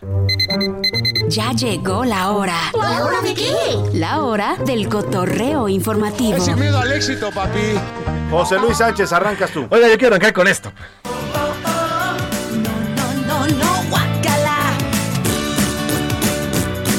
Ay. Ya le vamos a poner a José Luis el cotorreo escatológico. No, no, no, no. Esta no- cotorreo, Vas a hablar de gases otra vez. José Voy a hablar, voy a hablar, voy a hablar de gases, voy a hablar de, de flatulencias, Gases, pero pero no porque este, precisamente de invernadero. este, exactamente, porque este gas sí provocó un verdadero problemón. A ver. Ocurrió en Andorra, en un Andorra, la- Andorra, la, la, la rorra. Podemos La ponerle rorra. Andorra la pedorra, La P. pero bueno. La Pero bueno, esto ocurrió en un spa en Andorra, uno de, de bastante cachete además. Fíjense que No, había dos bueno, familias de seis. gases, No, tú también lo estás vinculando, Priscila. Ay, no. Eran, Bueno. eran dos familias, con- este, las cuales, bueno, eran co- comprendidas por seis, seis personas en cada una, seis integrantes. Después de estar los, los 12 personas en estos famosos saunas, que Ajá. son saunas comunitarios. ¿Estaban en un jacuzzi Estaban en un jacuzzi, en- estas saunas que, que hemos visto en las películas, que Sí. son, tienen bancas y en medio tiene un jacuzzi. Ah, claro. Y son compartidos. Esos son muy, muy comunes allá en Andorra. Bueno, pues luego de haberse echado unos drinks, eh, los mayores... Los Se mayores otra cosa. Estaban platicando muy a estaban gusto. platicando muy a gusto ¿Y resulta que uno de los de los las personas que estaban ahí pues se echó una flatulencia. De pronto sonó esto. Ay, Dios. Le echó una flatulencia, echó una flatulencia y en medio de el culparse quién a quién, ya al calor también del, del, pues, de la flatulencia y de los alcoholes, se empezaron a hacer de palabras Ajá. por la no, que propiedad. fuiste tú, no, que fuiste Exactamente, por la propiedad El que- el que del gas. El Exactamente. que tenga las orejas calientes, decía Bueno, yo. pues tal zabarrancho se fue, fue escalando a momento que se agarraron a trancazos, literalmente todo por la paternidad de o este sea, gas. hubo pedo por un Por, idem. por ambos lados. Hubo pedo por un Por idem. un idem, exactamente. Bueno. pues la policía de Andorra tuvo que ingresar al- a, este sauna, sacar a las, dos, a las 12 personas, llevarlas a los separos de allá de Andorra, a la cárcel, y que explicaran, no, pues es que fuiste tú, fuiste tú. Y la policía no entendía a qué se referían hasta que uno de ellos el dice, gas. pues se trató de un gas y me culpó a mí, pero resulta que fue al final fue uno de los pequeños cuidado, edad. tenga cuidado cuando esté en un sauna con otras personas. No hay cosa más asquerosa, perdóneme que lo diga, que oler el, el- el gas de un extraño. Dejen de hacer esas cosas. yo En el tengo- metro es una cosa horrible. Esto es real, es un caso de la vida real. Póngame la música de Silvia Pinal. Queridos amigos, les quiero platicar lo que me sucedió el otro ¿Qué día. te sucedió? Iba yo llegando aquí a las instalaciones del Heraldo No. y eh, a- pico el elevador, Ajá. se abre el elevador. Y te Iba, recibe iba yo con con un amigo, con Alejandro. Entramos juntos al elevador, sale una persona, que era una mujer además, y se cierra la puerta, todo normal. Pero cuando se cierra la puerta empezamos a respirar una cosa Densa. densa, densa, Una intensa, nata. fuerte, fuerte el olor. No conocíamos a la chica, pero dijimos. Les dejó "Qué un ninja. bárbara". Son de esos ahí ninja. Una bomba silenciosa y salió. Suele pasar en la vida real. Vámonos Es contigo, ¿quién se Priscila Reyes. echarse en un elevador? Bueno, Insisto, pues no si estás solo, dices, No, lo haces en la calle si quieres, en tu baño. Pero bueno, oigan. Ay, Salvador, yo he guardado esta. Mira, esto se ha vuelto viral desde hace ya tiene mucho tiempo. Ajá. No sé si ustedes ya la han escuchado. Aquí en el programa todavía no la hemos lanzado. Si usted no la ha escuchado, se la voy a presentar. Y si él la escuchó, le voy a presentar lo nuevo que hay sobre esta, esta niña. Claro se llama sí. Marina y es conocida como Marina la del tequila. Porque es una niñita Ah, sí. aproximadamente de unos 5 años que le preguntan, Marina, ¿a ti te gusta el tequila? Y contesta esto. Escuchemos. Marina, ¿a ti te gusta el tequila? A mí no me gusta, a mí me gusta. A mí no me gusta, a mí me encanta. Pero hasta remix y bueno, todo. ahora ya conocen quién es Marina, pero ya hay remixes que están hasta en Spotify, Salvador. Vamos a escuchar A ver. el primero que se ha vuelto, este es EDM, o sea, música electrónica, y está muy bueno. Marina, ¿a ti te gusta el tequila? A mí no me gusta, a mí me gusta.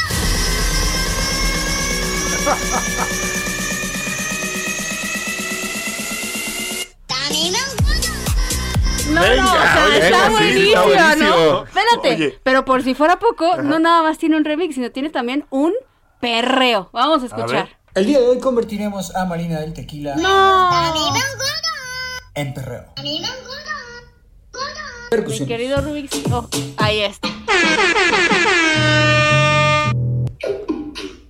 Resultado. Marina, ¿a ti te gusta el tequila? A mí no me gusta, a mí me gusta.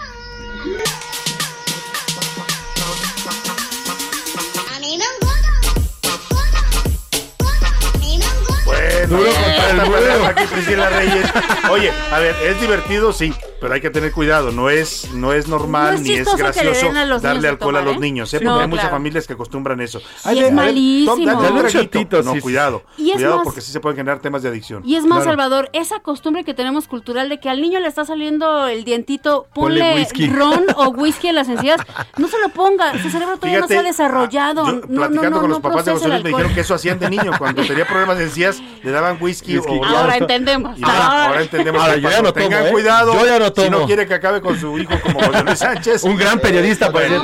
pero está, está divertido los remixes. Gracias, Priscila. Gracias, Gracias, José gracias, Luis. gracias. Vámonos a otros temas importantes. A la una, con Salvador García Soto. Bueno, vamos rápidamente a Monterrey, Nuevo León, donde Daniela García nos cuenta lo que dijo hoy el gobernador Samuel García sobre esta historia lamentable de violencia intrafamiliar, donde Brandon N. de 23 años asesinó a su madre, a su pareja, a dos niñas de 4 años y de 6 meses. ¿Qué dijo el gobernador? Daniela, platícanos. Buenas tardes. Salvador, muy buenas tardes. Pues los elementos de la Agencia Estatal de Investigaciones de Nuevo León ejecutaron ayer una orden de aprehensión en contra de este presunto multihomicida de Juárez, Brandon N. de 23 años, quien ya fue trasladado a un centro de reinserción social en la entidad. La información que ha proporcionado la autoridad es que fue con un arma blanca como asesinó a su madre y su padrastro, quienes se encontraban en un dormitorio del segundo piso. Posteriormente procedió a asesinar a su pareja y a sus dos pequeñas hijas de cuatro años de edad. Sobre este tema ya se pronunció el gobernador del estado, Samuel García. Es de terror lo que sucedió en Juárez. Y es tan incomprensible que no tengo la menor duda que era una persona que estaba afectada de su salud mental. Pero lo más doloroso y más incomprensible es que se pudo haber evitado. Es una vergüenza ser nota nacional de ese feminicidio, de ese infanticidio y de un sujeto que pudimos haber detenido antes. Salvador, es la información que tenemos hasta este momento. Seguiremos informando sobre el caso de este lamentable asesinato asesinato. Pues si pudieron haberlo detenido antes, Daniela, y pudieron también sus vecinos haber alertado de lo que estaba pasando en esa casa. Bueno, pues sí, dice el gobernador, un enfermo mental, pero lamentablemente cuando no se denuncian a tiempo estas cosas terminan en tragedia. Vamos rápidamente a otro tema. Ya le platicaba de lo declarado hoy por el presidente a partir de esta nota lamentable. En Oaxaca, dos niñas de, mm, pues se llamaba, pues se apellidaban Sinachi, una de 11 añ- años y Zoe Alejandra de 9, se quitaron la vida la mañana de este miércoles en la colonia Monte Albán, en la ciudad de Oaxaca presuntamente al hacer el reto de Blackout Challenge, un, un reto viral que consiste en aguantar la respiración el mayor tiempo posible sin desmayarse. Bueno, pues las niñas terminaron muertas ambas. Hoy el presidente habló de este tema y lo relacionó con el uso de los videojuegos. Para hablar de estas declaraciones del presidente, hago contacto con Emilio Saldaña Pisu, que es experto en estos temas de tecnología. ¿Cómo estás, querido Emilio? Muy buenas tardes. Querido Salvador, me da muchísimo gusto saludarte y saludar a tu audiencia. Muy buenas tardes, señor. Oye, pues, ¿qué piensas de toda esta polémica? Por un lado, el tema de los retos virales que ponen en riesgo la integridad de quienes los practican, y por otro lado, el, eh, pues, el presidente que dice que es un tema también que tiene que ver con el uso de los videojuegos. Totalmente, me parece que además a- lo, lo- nos comienzas a platicar esto que está sucediendo de manera muy atinada por dos cosas, señor. Me parece que el gobierno hace finalmente muy bien en alertar a los padres de familia sobre los peligros que puede haber con los retos que han provocado eh, en todo el mundo atención, precisamente porque estos retos en muchas ocasiones iniciaron, de hecho, señor, con una connotación de grupos de amigos que se hacían los típicos retos que todos podríamos ubicar, a que no te atreves a echarte en el agua que está muy fría en la alberca el día de hoy, retos en ese sentido, pero han ido derivando en, en tendencias virales de generación de contenidos que quienes los generan no están pensando en la diversión de sus amigos, señor, sino están pensando en lograr los contenidos más escandalosos, que más llamen la atención, y de ahí que se han vuelto convertido, se han convertido, perdón, en particularmente peligrosos ocasionalmente los retos virales. Sin embargo, Salvador, rápidamente, déjame apuntar, me parece muy peligroso y me parece pues hasta cierto punto, más que responsable, preocupa que el gobierno haga posicionamientos como los que nos han compartido hoy en la mañana, en los que pareciera que es a los videojuegos y a los retos a quienes les cargan la factura de temas que tienen que ver mucho más con la atención de los padres a sus hijos, tanto en el uso de lo digital como en lo como en lo cotidiano y esta es la parte que a mí me preocupa y que te agradezco que el espacio me permitas compartirlo porque creo que para los padres de familia y madres de familia es importante no generar un pánico acerca de las interacciones que hoy los niños y niñas están teniendo en el entorno digital, sino incrementar la atención que en todos los canales están eh, teniendo. Es equivalente, lo que hemos escuchado esta mañana, con esto concluyo, Salvador, es equivalente a que el gobierno nos haya dicho hoy, Oigan, grupos delincuenciales se están poniendo de acuerdo y están reclutando gente en WhatsApp y en Messenger y vía SMS y Twitter y Facebook e Instagram y YouTube y Google. Es decir,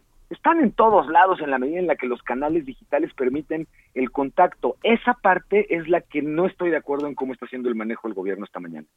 Pues sí, es un tema polémico. Lo que sí es recomendable y, es importante que un experto como tú en estos temas lo diga, Emilio, es que los padres estén atentos al uso de los videojuegos y a las advertencias que vienen en cada, en cada videojuego. Fíjate, ese es un tema de legislación increíblemente relevante, Salvador. una, una gran recomendación con la que los padres y madres pueden estar mucho más tranquilos en estas interacciones es la siguiente.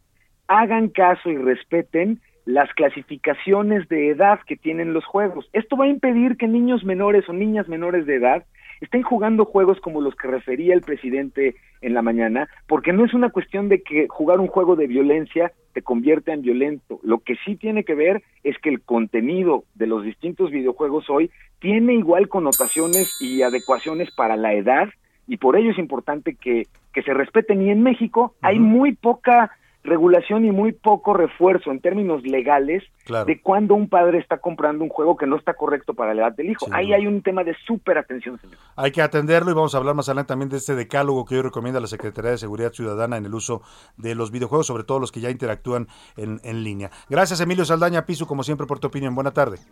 Un abrazo, Salvador, y un, abrazo. a tu audiencia. Muchas gracias. Voy a la pausa y regreso. escuchando A la Una con Salvador García Soto. Regresamos.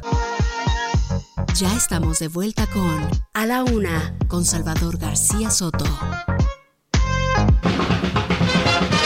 Bienvenido a tu dosis de buenas noticias. Mi nombre es Soy la Alegría.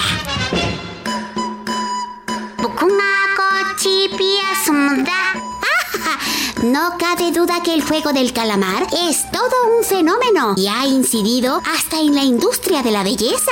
Tal es el caso de un salón en Malasia que ofrece diversos diseños para uñas acrílicas, pero con los personajes de la serie surcoreana. Los dibujos son pintados a mano y pueden ser las formas geométricas o las caras de los vigilantes del overol rojo, e incluso las clásicas estrellas, sombrillas y círculos de uno de los juegos más peligrosos. Los costos de estas uñitas van de los 2.000 a los 4.500 pesos. Carísimo. Pero si estuviera disponible en México, ¿ustedes se lo harían?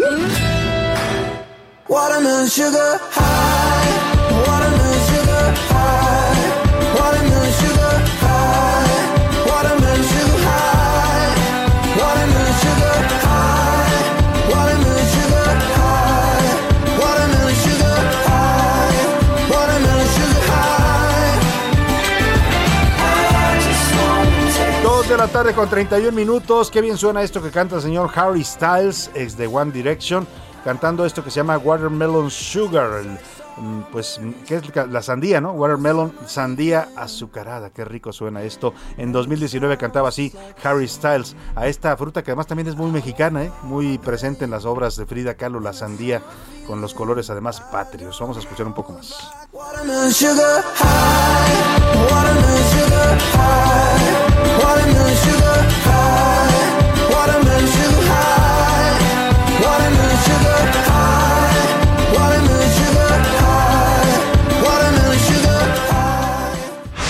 Una, con Salvador García Soto.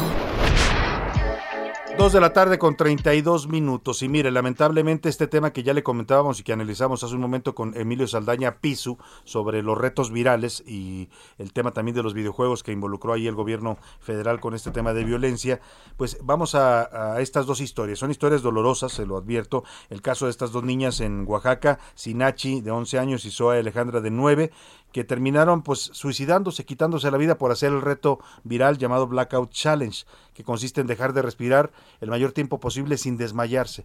Bueno, en el intento por cumplir este reto, ambas fallecieron. Vamos contigo, Karina García, allá en la ciudad de Oaxaca. Cuéntanos esta lamentable historia. Buena tarde. Así es, Salvador. Te informo que dos niñas menores de edad se suicidaron la mañana de este miércoles en la colonia Monte Albán, en el municipio de Oaxaca de Juárez, por presuntamente realizar el reto del Blackout Challenge, desafío de desmayo. Las víctimas fueron identificadas como Sinachi y Zoe Alejandra, de 11 y 9 años de edad. Sus cuerpos colgados fueron localizados en su domicilio de acuerdo a los primeros reportes policíacos. Elementos de la Agencia Estatal de Investigaciones de la Fiscalía General de Oaxaca arribaron al lugar para iniciar las diligencias correspondientes. El juego, también conocido como ahorcado, ha sido popularizado en la red social del TikTok. Es el reporte desde Oaxaca. Qué lamentable y mire, parece que este tema empieza a volverse ya también un problema en México. Ya hay reportes en varios eh, países del mundo de este tipo de fallecimientos a causa de este reto. Se consiste en que hagan como que se van a ahorcar y a ver cuánto tiempo aguantan sin desmayarse. Bueno, pues terminaron estas dos niñas ahorcadas, autohorcadas, suicidadas. Hay otra historia, otro caso que se está reportando de este mismo tema, de este Blackout Challenge, ahora en la ciudad de Tijuana. Vamos hasta allá con nuestro corresponsal, nuestro corresponsal allá en Tijuana, Atahualpa Garibay. ¿Cómo estás, Atahualpa? Platícanos esta triste noticia. Buena tarde. Buenas tardes, Salvador. Buenas tardes a todo el auditorio. Efectivamente, en Tijuana hay consternación por el deceso de Matías Ismael, de nueve años de edad, quien perdió la vida el fin de semana pasado al imitar este reto viral del que nos hablaba nuestra compañera los hechos ocurrieron en la privada Acerina del fraccionamiento de las Delicias 2 en la zona este de Tijuana, una zona popular. Esto fue cerca de las 4 de la tarde del domingo anterior, como te comentaba. Una llamada al número de emergencia 911 eh, advirtió que un menor estaba inconsciente, que estaba colgado ahí un árbol. Cuando llegaron los paramédicos, descubrieron que ya Matías eh, estaba sin signos vitales.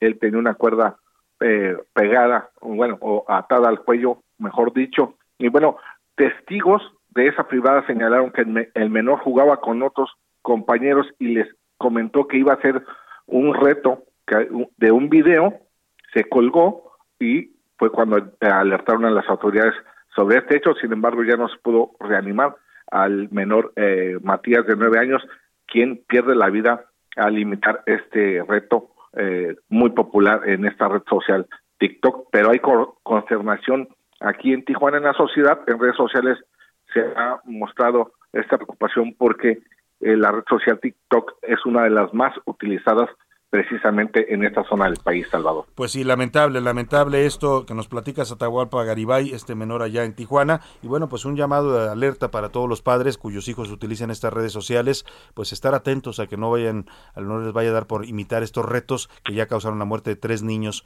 mexicanos. Blackout Challenge se llama para que usted esté atento, le llaman también el ahorcado, y consiste en eso, en simular un, simular un ahorcamiento en lo, para ver cuánto aguantan sin, sin respirar y bueno, lamentablemente en el intento estos tres menores, eh, dos en Oaxaca, dos niñas en Oaxaca y uno en Tijuana fallecieron. Gracias por el reporte, Atahualpa. Muy buena tarde.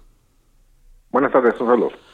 Oiga, y mire, pues el tema de, algún modo rebotó hoy en la mañanera, ¿no? Eh, empezaron a hablar de este tema, de este, de este, de este, de este tema, de este reto, pero terminó en una advertencia también del gobierno federal, del presidente López Obrador y de la Secretaría de Seguridad y Protección Ciudadana a nivel federal sobre el uso de los videojuegos. Aquí la alerta no es solo el tema de si generan o no generan violencia, que el presidente ha dicho en otras ocasiones que pueden generar conductas violentas. En este caso, lo que presentaron fue pues una un reporte eh, oficial. Eh, lo presentó el subsecretario Ricardo Mejía, en donde advirtió que han detectado que algunos grupos criminales están recurriendo a algunos videojuegos como el Fortnite y algunos otros donde se conectan en línea para jugarlo, para reclutar a jóvenes menores de edad como halcones del narcotráfico. Esto lo hacen mediante estos videojuegos. Entre ellos está, cuáles advirtieron que están utilizando el crimen organizado, Free Fire, Call of Duty, Gears of War y Grand Theft Auto B es este eh, estos videojuegos dice el gobierno federal que están utilizando la Secretaría de Seguridad para reclutar a niños. Hay casos ya documentados y por eso están lanzando esta advertencia a todos los padres de familia. Digo que los reclutadores aparentan ser jóvenes, le decía, los engañan diciendo que son jóvenes de su edad, que quieren jugar y como establecen finalmente una relación, están jugando y se van conociendo, pues terminan enganchándolos, les ofrecen dinero para hacer labores de halconeo.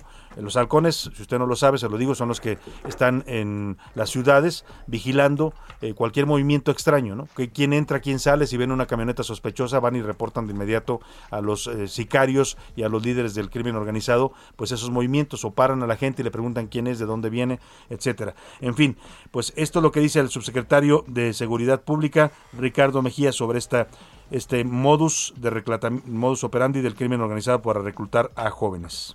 Los delincuentes realizaban sus actividades criminales a través de juegos multijugador en línea y redes sociales. Los tres menores rescatados son usuarios del videojuego Free Fire. El criminal y el menor desde agosto se conocen a través de este juego y el criminal aprovecha para realizar el acercamiento. El menor le proporciona su número celular al criminal para continuar en contacto y el criminal le ofrece trabajar en Monterrey para permanecer en un cerro checando frecuencias de radio y avisar si hay presencia policial. El menor acepta la oferta y acuerdan seguir en comunicación y en su escuela a dos compañeros, menor 2 y menor 3, los invita, también acceden y finalmente menor 1 le dice al criminal que sus dos compañeros también quieren hacer las mismas actividades y también quieren el mismo pago. Los tres menores se trasladan el 9 de Tlacolula a Oaxaca y el criminal le da indicaciones de encontrarse con Miriam, quien los encuentra afuera de la terminal de autobuses. Compran boletos y los trasladan a una dirección en Santa Lucía del Camino, que es conurbado de Oaxaca, y ahí lo resguardan. Tenga usted mucho cuidado con eso, es un tema grave, lo está advirtiendo la autoridad federal. Y estos videojuegos ya le explicaba cómo funcionan, o sea, el niño no juega solo, se conecta a internet y a través de internet lanza un mensaje, voy a jugar, ¿quién quiere jugar? Y le puede contestar quien sea, de cualquier parte del mundo o de otra ciudad del país, yo quiero jugar y empiezan a jugar juntos. Y se empiezan a relacionar, a dialogar hay diálogo de por medio, es como conectarse pues a, un, a una llamada, a una videollamada, eh, es el mismo efecto, entonces aquí es donde se dan estos reclutamientos para el crimen organizado. La secretaria Rosa Isela Rodríguez, la titular de la Secretaría de Seguridad Federal, pues hizo este recomendación, este decálogo que le voy a leer para que usted esté atento si sus hijos juegan cualquiera de estos juegos, pues a que no vayan a ser contactados por estos criminales y reclutados. las recomendaciones del gobierno federal son para los juegos en línea, no jugar ni chatear con desconocidos, establecer horarios de juego, no utilizar cuentas de correo electrónico personal, sino generar nuevos correos solamente para jugar, no proporcionar datos personales, datos telefónicos ni datos bancarios, no usar micrófonos o cámaras, no compartir la ubicación desde donde se está jugando, mm, reportar cuentas de jugadores agresivas o sospechosas, mantener la configuración de control parental que brinda la seguridad en los dispositivos para niños, en menores de edad jugar de preferencia bajo supervisión de adultos, si se detecta algún tipo de acoso o violencia o amenaza en contra de las niñas, niños y adolescentes mientras juegan, se puede reportar al 088. Tome usted en cuenta estas recomendaciones, son importantes si su hijo juega videojuegos en línea para que no caiga en las garras de criminales. Vámonos a otro tema importante. A la una, con Salvador García Soto. Oiga, y en esta discusión intensa que se está produciendo en el Congreso de la Unión, en la Cámara de Diputados, particularmente el tema de la miscelánea fiscal 2022, ya le decía, los ingresos del gobierno federal para el próximo año, la recaudación que esperan obtener y cómo la piensan obtener a través del cobro de impuestos a los mexicanos, pues eh, hemos estado siguiendo de cerca algunos pormenores y le he dado detalles de lo, que ha generado debate, polémica, bueno, hasta empujones ayer eh, de madrugada en el Palacio Legislativo de San Lázaro, pero ¿quién mejor que hablar con los expertos para que nos expliquen el contenido de esta miscelánea, cómo viene y también cuál es su punto de vista como expertos en el tema fiscal. Saludo con gusto a Juan Ignacio Rivero, él es coordinador de comisiones fiscales del Colegio de Contadores Públicos de México. ¿Cómo está, contador? Muy buenas tardes. Hola, buenas tardes. Me da muchísimo saludarte a ti y a tu público. Igualmente. nomás como, nomás como comentario, cada vez que me dicen contador, haz de cuenta que estoy volteando a ver a mi papá. ¿eh? Ah, sí. ¿Por qué? ¿Usted no es contador? No, sí soy contador, pero pero es un es un hábito que aprendí de mi papá. Bueno, estudié contabilidad por, por, ah, claro. también lo ¿Se acuerda de su padre? Sí, sí, sí, tú pues, me dicen contador. bueno, don Juan Ignacio, pues para eh, bueno, qué bonito que recuerde usted la profesión de su padre y la, la suya propia. Pero platíqueme qué cómo están viendo los contadores públicos de México esta miscelánea fiscal que está todavía por aprobarse ya en todos sus términos en la Cámara de Diputados. Este, te lo agradezco mucho. Fíjate que ha sido una reforma que la estamos viendo no como incremental de impuestos, sino como en dos temas diferentes, ¿no? Uno, limitación de deducciones para, para las personas físicas, lo cual evidentemente esto va a traer eh, eh, a colación mayores impuestos. Y, y, la segunda faceta que es importante es por medio del régimen de confianza y por medio de, la suscripción de nuevas personas, eh, los mayores de 18 años al RFC, lo que se está buscando es incrementar la base, ¿no? Este, entonces, nuevamente estamos viendo esta reforma con dos vicitudes. La primera es con esta limitación de deducciones que está haciendo las personas físicas, pareciera o lo que se pretende es como recaudar un poquito más sin incrementar los impuestos. Y la segunda es tratando de incrementar la base, o sea, traer a nuevas personalidades a que se pudieran, eh, con este registro, que estuvieran este, pagando los impuestos cuando correspondiera, ¿no? La, la, un poquito de tema complicado es que este este registro que se está haciendo, por ejemplo, a las personas que tienen mayores de 18, no necesariamente, o sea, eh, eh, cuando se presentó en la exposición de motivos se hacía sobre la base un poquito como de control diciendo, oye, si tú esta, si tú estás registrado y ya tienes acceso a la piel, son esa piel la vas a poder utilizar para efectos de otros trámites administrativos con otras entidades gubernamentales. La verdad es que eh, una vez que estén en el redil, pues te diría, pues ya van a ser sujetos de alguna de alguna este, vigilancia, ¿no? Claro. Y, y lo que dicen ahí es, o, lo que se establece es, eh, de acuerdo a todo el principio legal que tenemos en México, es que cualquier persona que de alguna manera tiene ingresos, pues tiene que pagar un impuesto, pero si no, no, ¿no? Si no tienes ingresos, no tienes por qué eh, estar dado de alta ni pagar. Ahora, aquí la polémica, contador eh, Juan Luis y Juan Ignacio Rivero, se genera porque además la ley, la propuesta original que manda la Secretaría de Hacienda decía que si no se inscribían los jóvenes a cumplir 18 años, les iban a poner una multa de 14 mil pesos. Correcto. O sea, la modificación no está establecida que si no se inscribían esos mayores a 18, este, la multa ya está. O sea, hoy por hoy, hoy 2020, pero que entre eso ya está la multa, ¿no? Ya existe. Pero lo que están lo que están diciendo es, vamos a querer meter que también los mayores de 18 también sean sujetos a eso, ¿no? Bueno, ya parece que eso lo, ayer nos decía el, diputado Luis Armando Melgar, presidente de la Comisión de Hacienda, que eso ya lo habían eliminado, por lo menos la multa y que quedaba como algo opcional, pero usted nos explica claramente, pues sí se trata de ampliar la base, pero ampliarla con, con pues con los cautivos de siempre, ¿no? Los que pagamos impuestos en este país, no buscar, por ejemplo, a la informalidad, que ahí hay una fuente de, ingresos que no el gobierno no le quiere entrar. Correcto, y te voy a dar un par de cifras este para para tu público este que quiere decir hoy tenemos una, eh, de acuerdo al INEGI, la población económicamente activa, y, quiero dar con reserva ese dato porque pueden ser que no que sean mayores o menores de 18 años, está cercano a los 57 millones de pesos, de perdón, de, de personas, ¿no?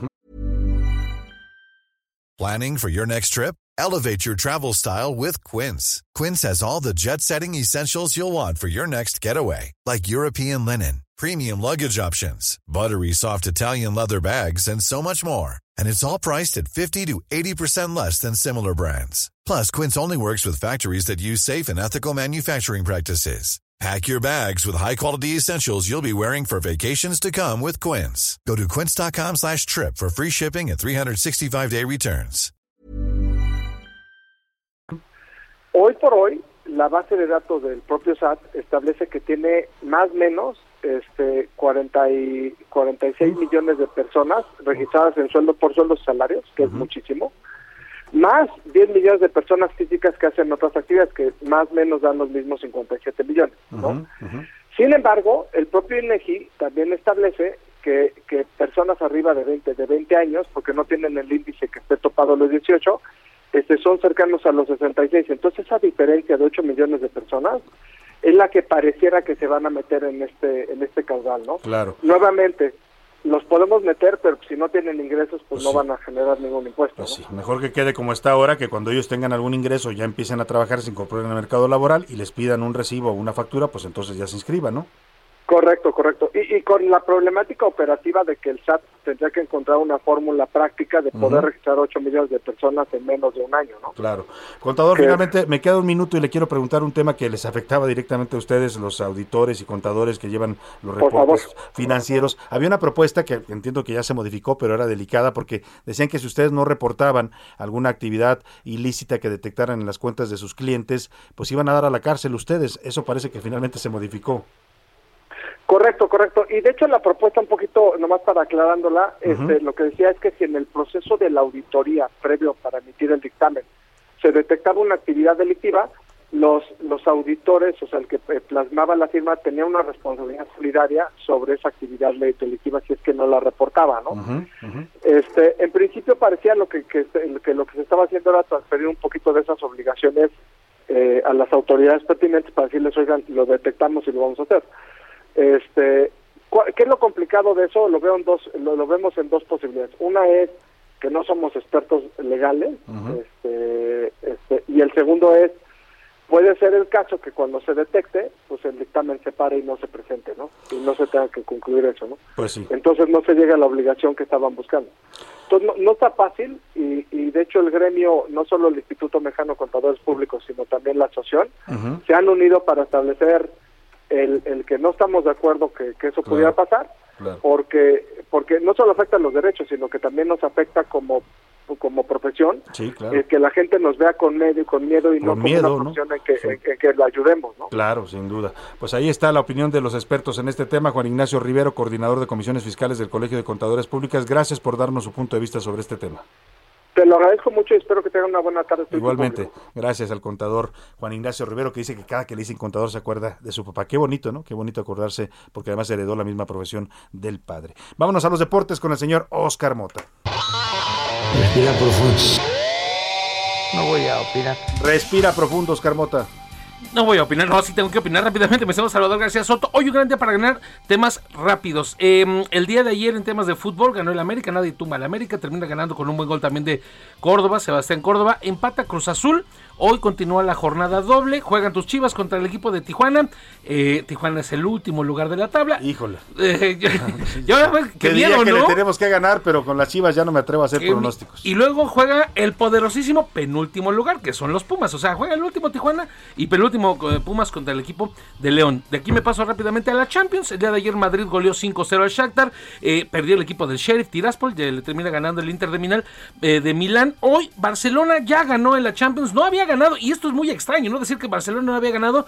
Ya termina ganando el día de hoy 1-0 contra el Dinamo. En este momento está empatando la Juventus 0-0. Y el Atalanta le está pegando 2-0 al Manchester United. Por último, el día de ayer fue el Día Nacional contra la Discriminación. Y en la tarde se, la Federación Mexicana de Fútbol reveló una campaña que me parece muy poderosa. Voy a poner un fragmento de esta campaña y la platicamos. Escuchemos. Durante años me hice pasar por hombre para poder jugar fútbol. Me decían Mario, pero siempre he sido Maribel. Está increíble. O sea, esta ahora famosísima futbolista tuvo que hacerse pasar por hombre. Es la historia de Maribel Domínguez. Hoy eh, es la directora de las de selecciones sub-17. Jugó en el Barcelona. En el 2005 ella fue contratada por el Celaya de la primera división del equipo varonil, pero no permitieron el traspaso porque pues, no dejaron que una mujer jugara con, con hombres. Y entonces la Federación Mexicana eh, difundió un video que está increíble, lo pueden ver en sus redes sociales de, eh, de la Federación Mexicana de Fútbol. Dura tres minutos, donde cuenta la historia precisamente de Maribel Domínguez, un, un- una mujer que termina vistiéndose como hombre, termina jugando fútbol con los chavos, pero al final ya cuando es un poco más grande dice, no, so- Yo soy mujer, y tengo Soy derecho a jugar. Exactamente. Como ahora muchas niñas en México y adolescentes y jóvenes pueden jugar el fútbol libremente, ¿no? Poderosísimo mensaje, está increíble. Interesante mensaje contra la discriminación Es hacia correcto. las mujeres en una profesión como el fútbol. Gracias, Oscar Hoy Mota. un gran día para ganar. Vámonos rápidamente con Priscila Reyes y el entretenimiento porque nos tienen una entrevista muy particular sobre un evento gastronómico y de vinos. Delicioso. Cuando usted habla de comida y vino, Delicioso. mm, delicioso. Vamos, a- vamos con Priscila.